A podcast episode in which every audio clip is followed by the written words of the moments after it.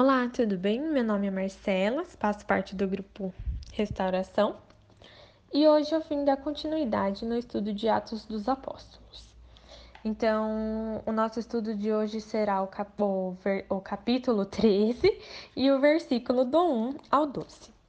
Que a gente possa chamar o Espírito Santo para que ele esteja presente conosco durante a nossa formação. Então, vinde Espírito Santo, enchei os corações dos vossos fiéis e acendei neles o fogo do vosso amor. Enviai o vosso Espírito e tudo será criado, e renovareis a face da terra.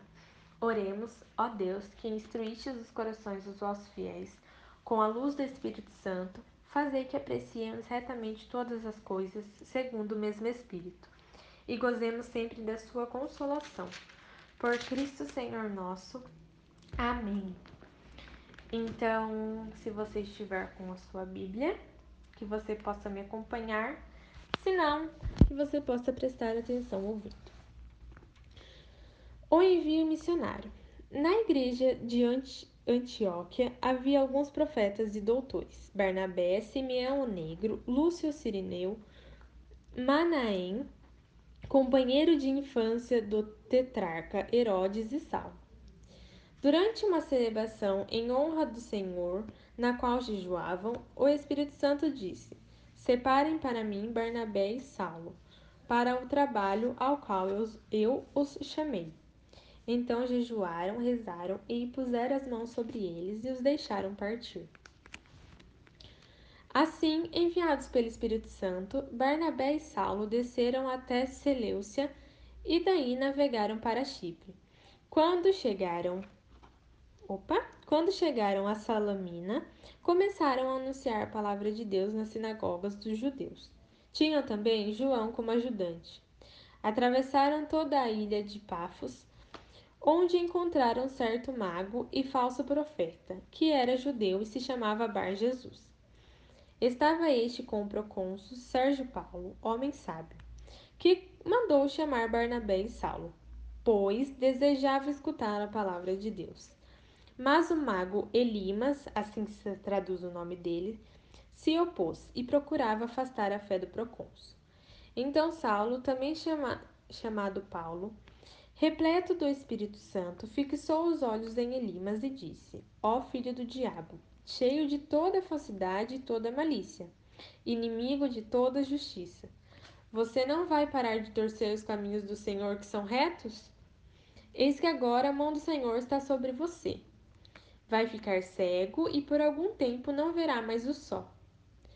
No mesmo instante, escuridão e trevas caíram sobre Elimas, e ele começou a andar às cegas, procurando, procurando alguém que lhe desse a mão.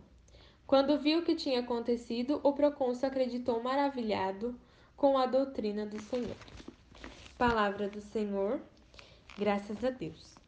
Então, o que a gente pode tirar de lição sobre a passagem de hoje, sobre o nosso estudo, é que muitas vezes o Espírito Santo vai nos escolher para que a gente possa levar a palavra que liberta para o nosso irmão. E a gente precisa estar preparado para isso, como estava preparado Saulo e Barnabé. Eles estavam prontos para essa missão. E nós, como, como cristãos, também temos que estar prontos. Nessa passagem também mostra que a forma que eles usaram para se preparar foi oração e jejum. Isso nos mostra a importância que a gente tem de estar em constante oração com o Senhor, em que nós é, a importância que nós temos de tentar praticar o jejum, para que assim a gente esteja sensível ao que Jesus quer nos mostrar, ao que o Senhor quer que a gente faça. E depois disso, dessa preparação que nos é mostrado a partir do, dos três primeiros versículos, é, Saulo e Barnabé saem em missão. E é assim que Jesus quer que a gente faça também, que a gente se prepare, que a gente saia em missão para levar a palavra do Senhor para os nossos irmãos.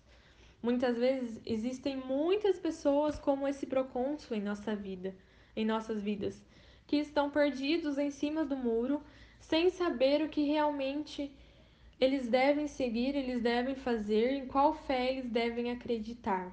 E nós, como cristãos, temos que estar preparado, assim já falado na Bíblia, através de oração e de Jesus, para que, para que a gente tenha autoridade de chegar ao nosso irmão e falar assim: essa é a palavra que nos liberta, que nos mostra a verdade.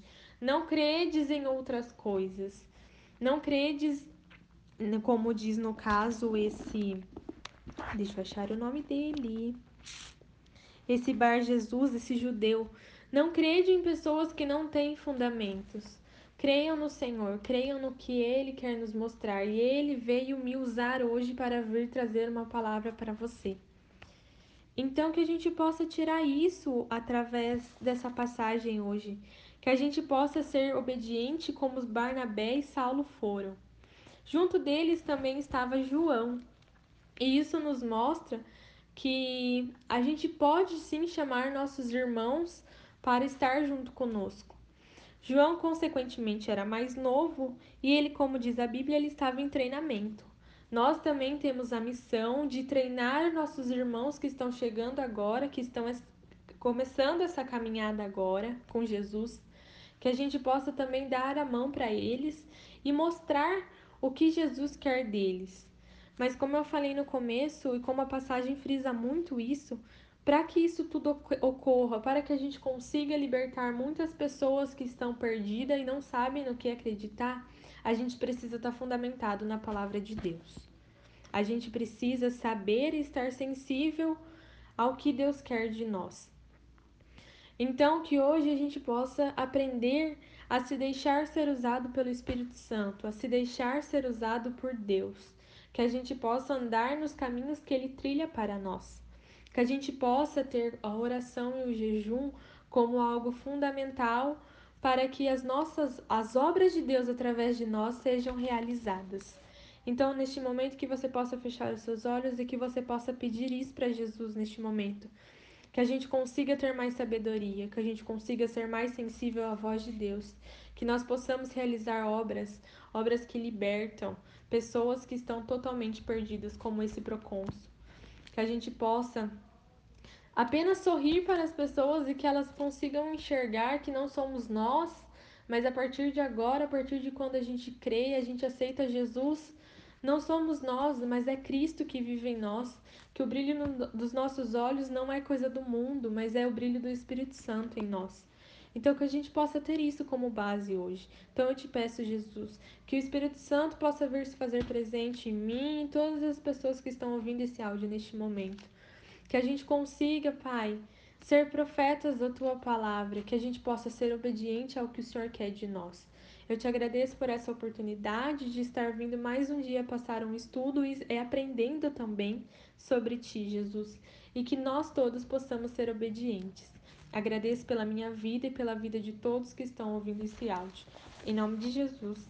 Amém. Espero que você tenha conseguido entender o que Deus quer de nós a cada dia. Agradeço do fundo do meu coração por você estar se disponibilizando a estudar junto com a gente sobre esse livro de Atos dos Apóstolos que nos traz muita referência e que a gente pode estar aplicando nos dias de hoje.